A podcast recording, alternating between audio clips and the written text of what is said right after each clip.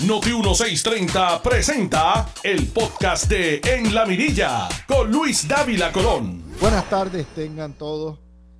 Buen provecho. Son las 12 y 9 minutos.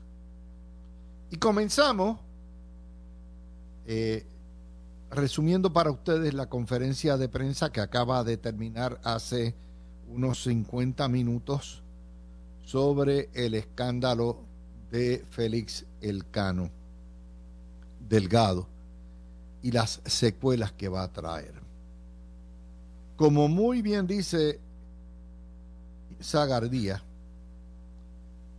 promete ser uno de los escándalos más grandes de este siglo, porque apenas lo de Cataño parece ser en la punta del témpano de hielo. El FBI lo dijo de la siguiente manera. Esto es solo el comienzo. ¡Blup! ¡Blup! Esto es solo el comienzo. A mí me encanta porque estos federales hablan de forma críptica, precisa al punto, y el que no entienda cómo hablan está frito. El caso del Cano Delgado y de Oscar Santamaría de Waste Collection es apenas el principio de una madeja. El FBI empezó, y digo, Fiscalía Federal empezó su conferencia de prensa de una forma poco usual. No diremos quién es tarjeta, no diremos quién está cooperando para no comprometer investigaciones que están en proceso y que no han terminado. Esto es solo el comienzo. Esa es la parte más importante de la conferencia. Porque el caso del Cano, y vamos a entrar ahorita en los detalles, que es un caso de soborno, de payola, ya el Cano se declaró culpable, ya renunció como alcalde y se expone a cinco años que, de acuerdo a los compañeros de jugando pelotadura, eh, pues no va a servir ni un solo día. Y si no va a servir ni un solo día, eso quiere decir que como parte de la negociación, están hablando y como cooperador. Cooperador que generalmente, como dice Tony, no es para ir para arriba, no es para ir para abajo, es para ir más arriba. Hoy también cae eh, Villegas de Junior Asphalt, que le pagaba en efectivo y le pagaba en Rolex. De hecho, puede montar una joyería ya con los Rolex que tiene. Tiene más de 200 mil billetes en Rolex el Cano. Digo, los tenía. Se los limpiaron. El FBI se los incautó. A cambio de contratos. Los últimos pagos se hicieron en el verano del 21. Y uno, obviamente, uno tiene que preguntarse, diablo man, desde el año 19, el Cano sabe que lo investigaban. Pasó el 19 y cogía. Pasó el, pasó el 20 y cogía. Pasó el 21 y siguió cogiendo. A pesar de que estaba más caliente que el switch de una planta termonuclear, siguió cogiendo. A cambio de esto, a JR Asphalt le dio 10 millones en contratos. Vamos a ir poco a poco. De la conferencia del FBI, sabemos ya que el Cano se entregó. Sabemos ya, se colige de todo lo que el Cano es cooperador. ¿Ok? Y sabemos ya también que esta gente aprovechó el año después del huracán, el 19, el año de los terremotos, 19 a 20, y los dos años de la pandemia, el 20 y el 21, para robar. Es así de sencillo. Cuando más jorobado ha estado el pueblo de Puerto Rico, ellos estaban robando. Se lucraron. Habían fondos federales, no solamente reconstrucción, sino también de la pandemia. Como le digo, en, en nada más que en echar asfalto, 10 millones en contrato. Vamos a ver ahora lo que le regalaron, lo que le dieron. ¿Cuál era el quid pro quo? ¿Dónde estaba el chupito? ¿Dónde estaba el guiso? Y eso hay que ir a la historia del nuevo día, la portada. Y en esa historia surgen las ramificaciones. Es decir, no solamente el altar mayor, sino las colaterales. Y recuerden que en este caso probablemente las colaterales sean más importantes el altar mayor del cano. La vida de lujos que hundió al exalcalde de Cataño.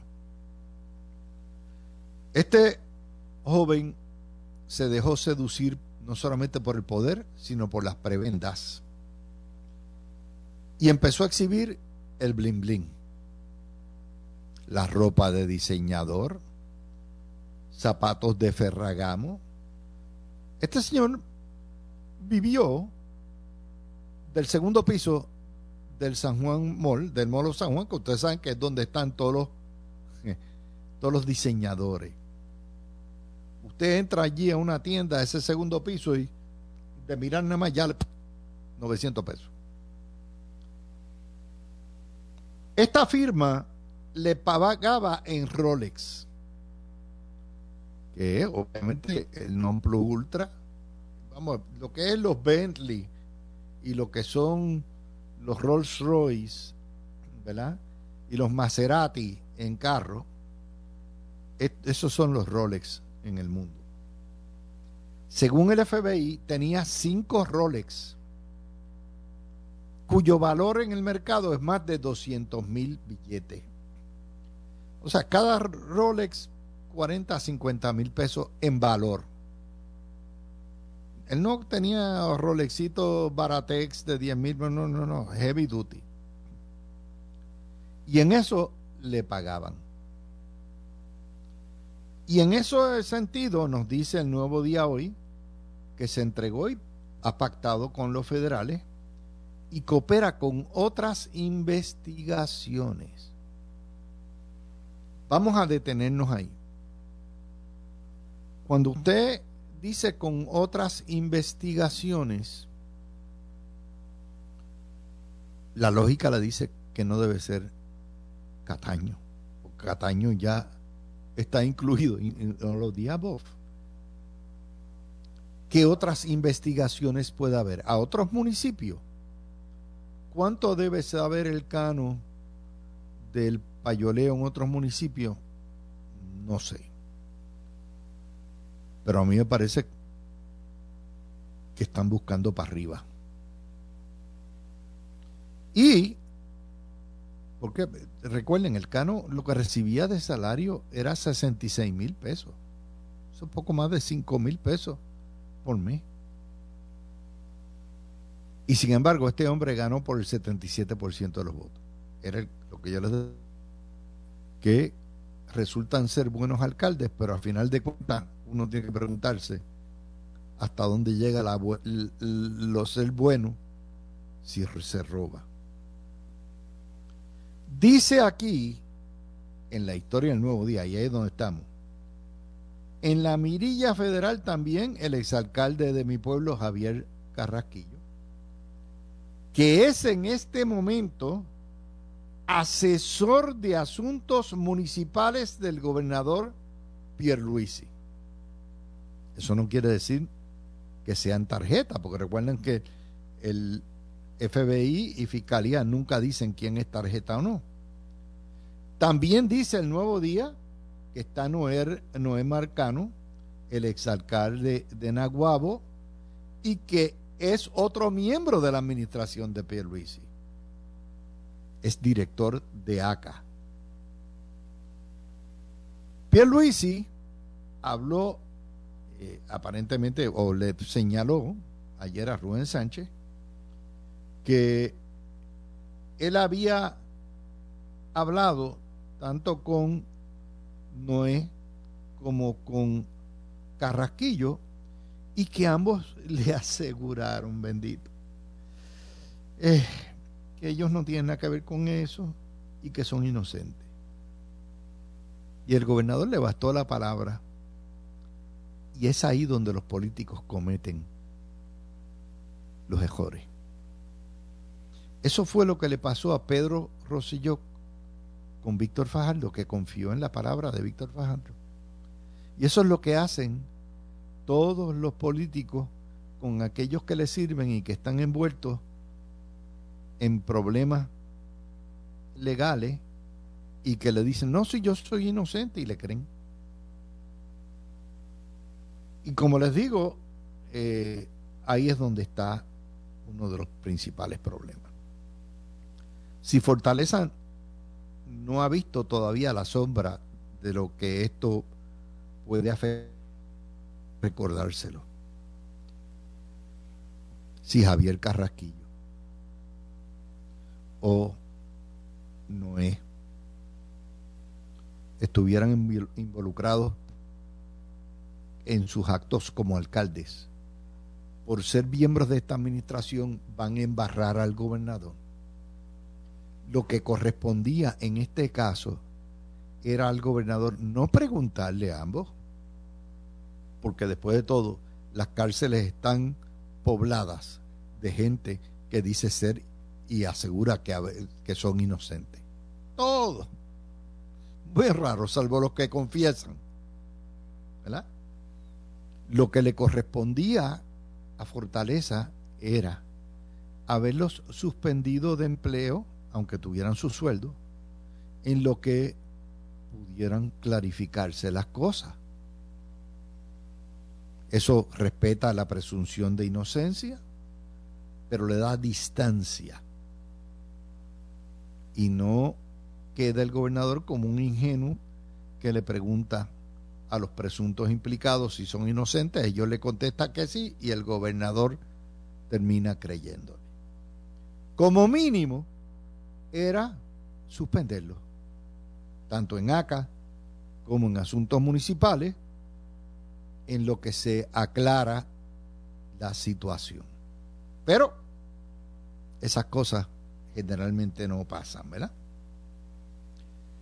La otra nota que surge hoy es la participación de Oscar Santamaría, que es el dueño de Waste Collection, que tiene más de 120 millones en contratos en los últimos cuatro años y que fue alguien muy cercano a pasadas administraciones.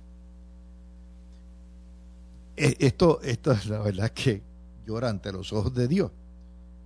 Oscar Santamaría, además de ser abogado y dueño de la, finca, de la firma Lomax, también era presidente de Waste Collection.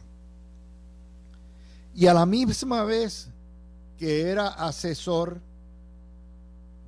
y tenía contratos con el municipio de Cataño, también tenía contrato con la OMEP, que es la agencia gubernamental encargada de la reparación de las escuelas. Esos son contratos con el gobierno estatal. Y a la misma vez asesoraba a la UMEP y estaba en Cataño con contratos de, de mantenimiento de escuelas que incluían la remoción de basura y escombro. De manera que este pichaba, cachaba, bateaba, y era el árbitro a la misma vez, todo a la misma vez. como, wow, como una santísima, como, como una trinidad, no le digamos santísima, ¿verdad? Eh, como una trinidad de la, de la corrupción. Waste Collection ha tenido en Cataño 13 millones en contratos. 13 millones. Así que si sumamos los 13 millones de Waste Collection en Cataño nada más y los 10 millones de la faltera, ahí hay 23 millones. ¿Cuánto se llevó el cano? We don't know.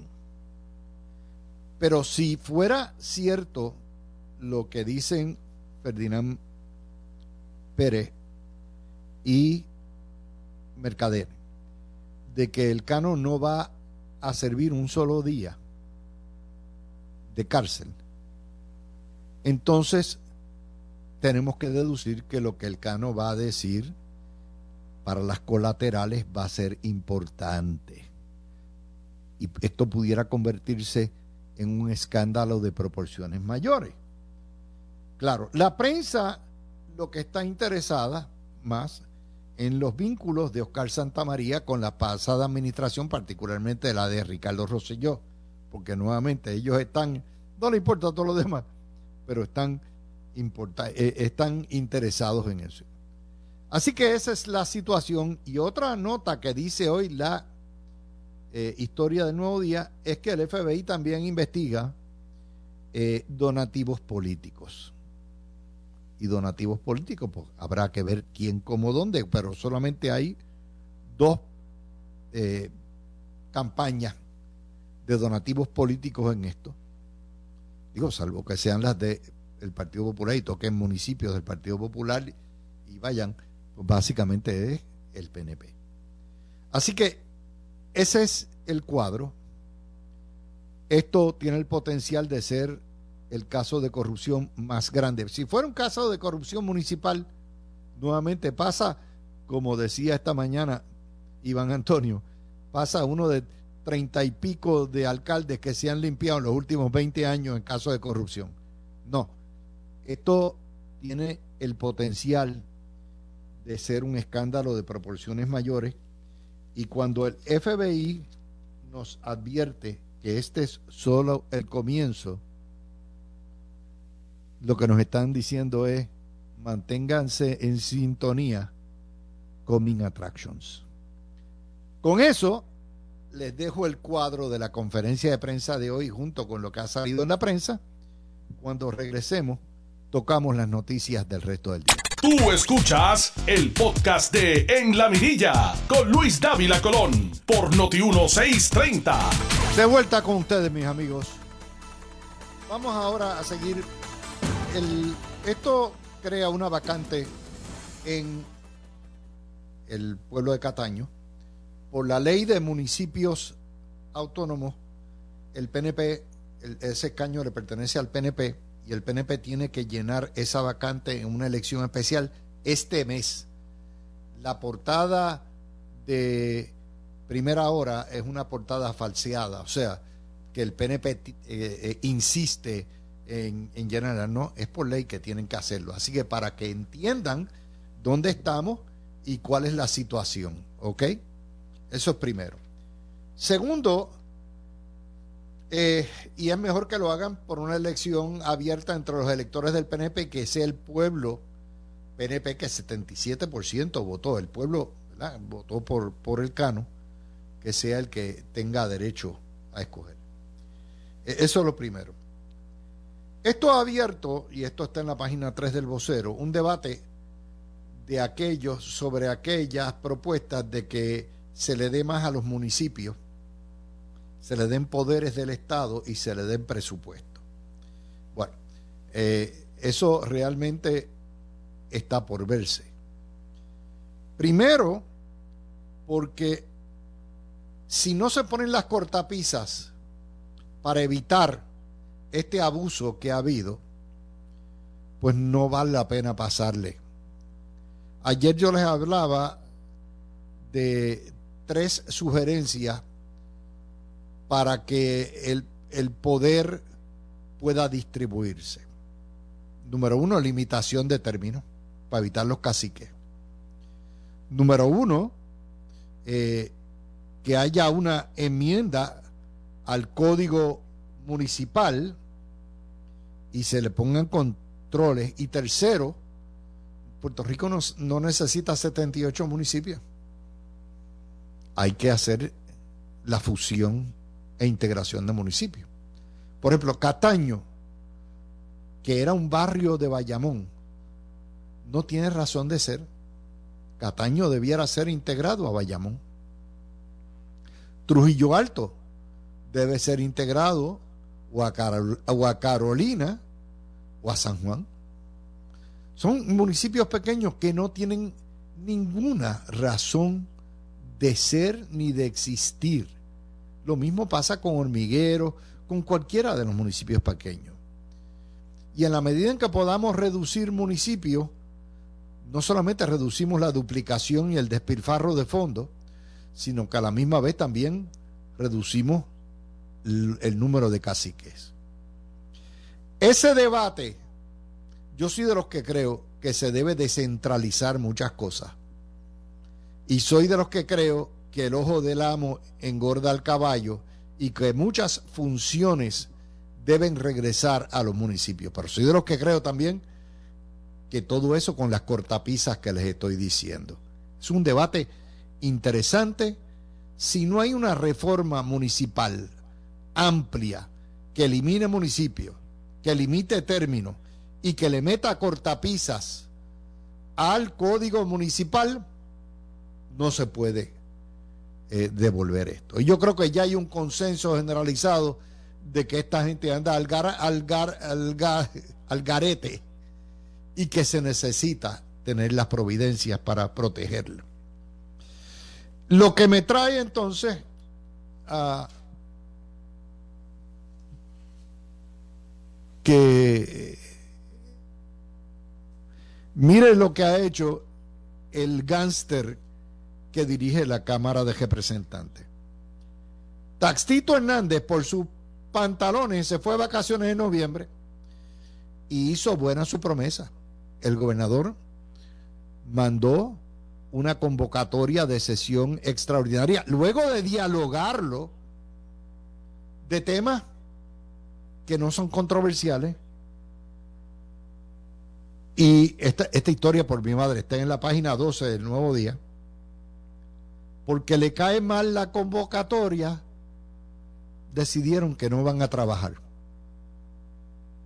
Por lo tanto, esta gente se fue de Rolling Pin en noviembre y no regresan hasta después de Reyes, hasta las octavitas. Ese es Taxito Hernández. Ese es el ejemplo del modelo ético y moral que hay a nivel estatal. No se trata de un legislador más. No solamente es presidente de la Cámara, sino que es el líder de facto de un partido popular descabezado. Y encima de eso, dirige el cogobierno, dirige la rama legislativa de un gobierno compartido. Y tranca el bolo y hace lo que le da la gana. Ese es el ejemplo. ¿Cómo vamos a, a criticar los ratoncitos chiquitos si las ratas mayores no, dan el ejemplo de pulcritud y de limpieza? Mire, compay, mire, don Taxito, usted es empleado nuestro. Usted se le paga por trabajar 30 días al mes. Si el gobernador, en sus facultades constitucionales y su discreción, convoca a una, a una extraordinaria, es deber ético legal y moral suyo atender los asuntos. Ah, que no quiere estar en Navidad trabajando, pues despáchelos en 10 días. Estamos a día 2. Si usted coge el asunto mañana, el día 11 ya están afuera. Puede irse a emborrachar todo lo que le da la gana. Y a beber y a trullar. Pero no tiene ninguna. Y entonces, ¿por qué, no? porque le cayó mal porque le cayó mal.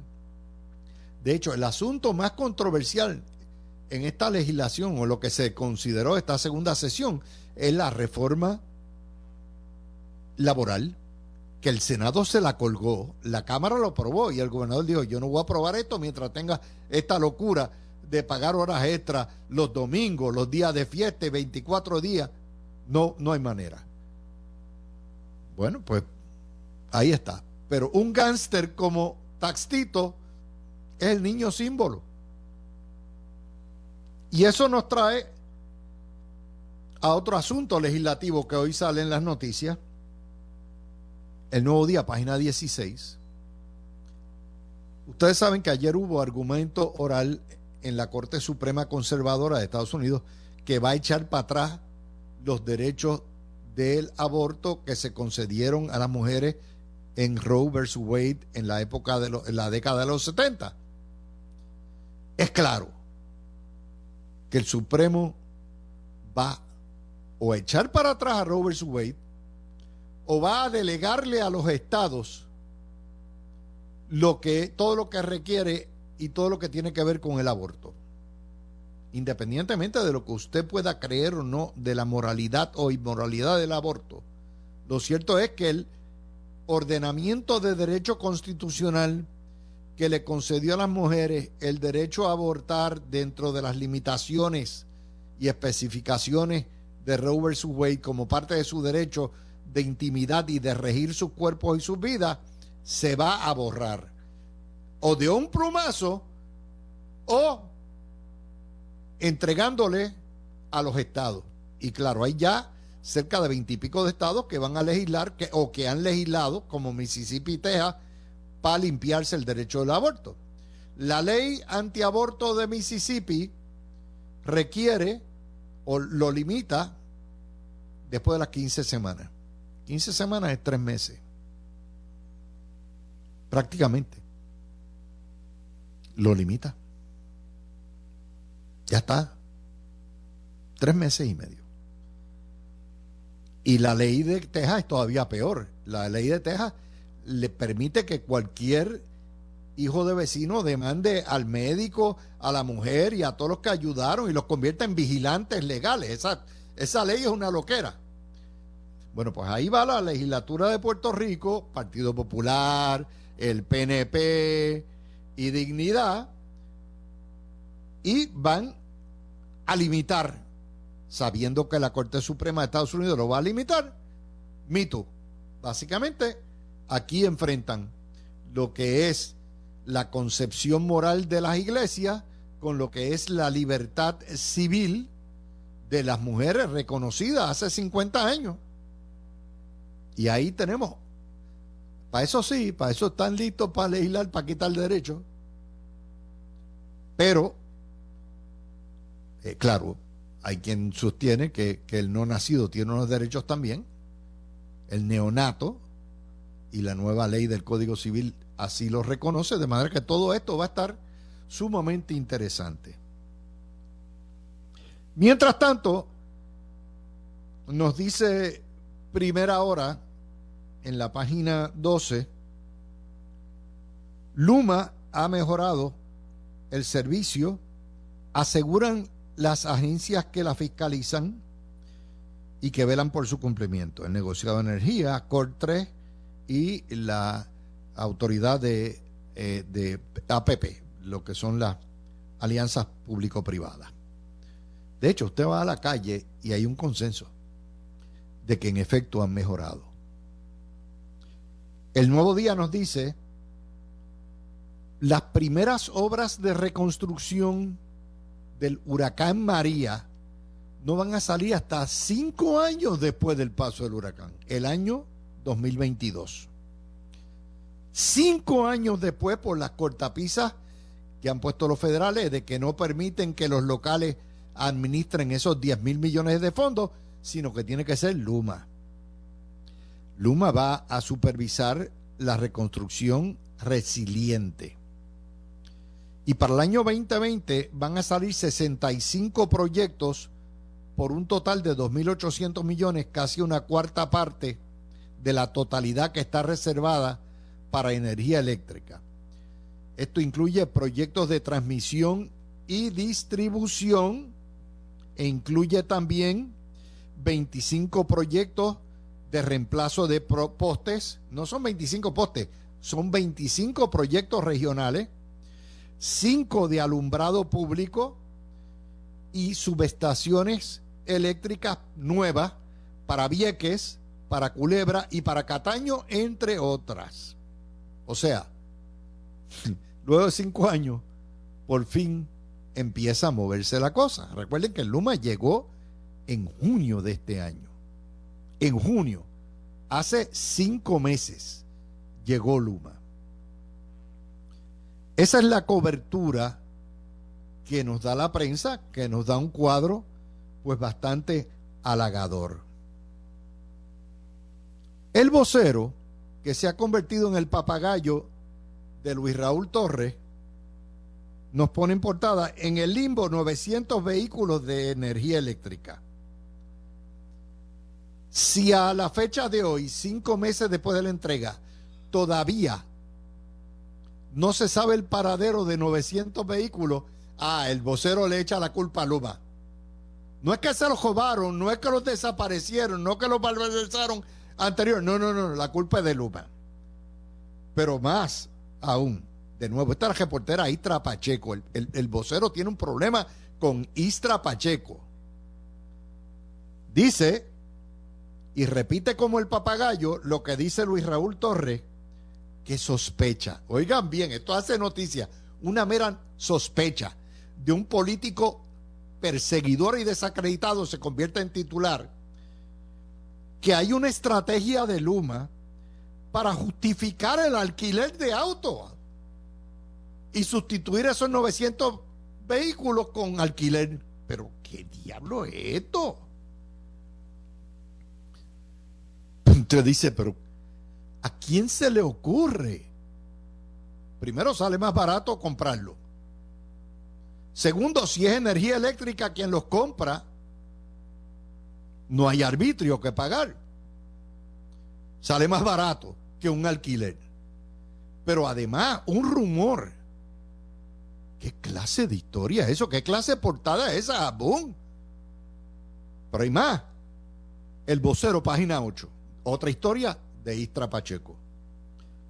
Culpan a la AEE e por el retraso, para Luma, por el retraso en la reconstrucción del sistema eléctrico. También Luma tiene la culpa del retraso de cinco años en la reconstrucción. Luma llegó el otro día. Hace cinco meses el retraso es de cinco años y la culpa es de Luma. Ese es el periodismo que se practica en Puerto Rico. Ese es el periodismo que se practica en Puerto Rico. Es que me las dan en bandeja de plata para donkearlas. Yo lo único que le pido es que sean honestos, que no se que no se conviertan en papagayos de los políticos corruptos que hay y que están detrás de Luma, todo lo que da, y que reporten la verdad. Aparte de que esas historias del vocero contradicen en muchos sentidos lo que sale en el nuevo día en la página 20 o lo que dice primera hora en la página 12. En la página 10, perdón, el nuevo día. Y en primera hora la página 12. Porque es una faena. Y mi deber es decirles a ustedes.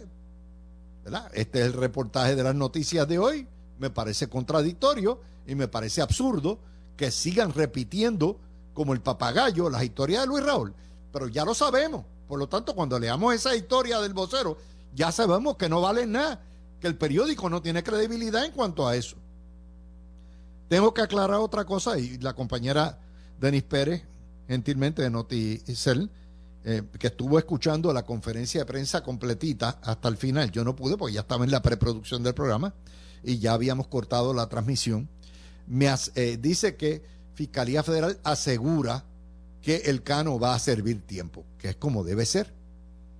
Claro, no es lo mismo 25 años que le espetaron al dueño, o sea, no, todavía no se han espetado, que se expone el dueño de la asfaltera Villegas, que cinco años. Por lo tanto, en el ajuste de la exposición a tiempo a servir, ahí es donde está la concesión que le hacen al cano. Y claro, los federales dicen, nosotros no sabemos cuánto va a servir, eso lo hacemos al final cuando pasemos cuenta, claro. Cuando dice que qué es lo que van a evaluar. Cuánto, cuán valiosa fue la cooperación del Cano. Ellos no le hablan de cooperación, dicen, pero para todos los efectos prácticos, ¿saben? ya el Cano se entregó. ¿Ok? Así que con eso, gracias, Denis. Este programa no es lo que es eh, si no fuera el referente de prensa. A mí me honra que medio periodismo, aunque me detesten, escuchen este programa.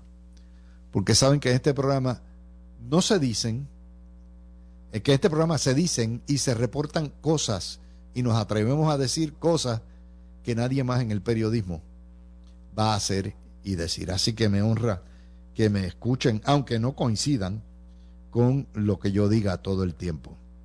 Eh, así que yo siempre he pedido no amor, sino respeto. Si yo tengo el respeto de mis compañeros y tengo el respeto del público, I have done my job. Tú escuchaste el podcast de En la Mirilla con Luis Dávila Colón en Noti 1630.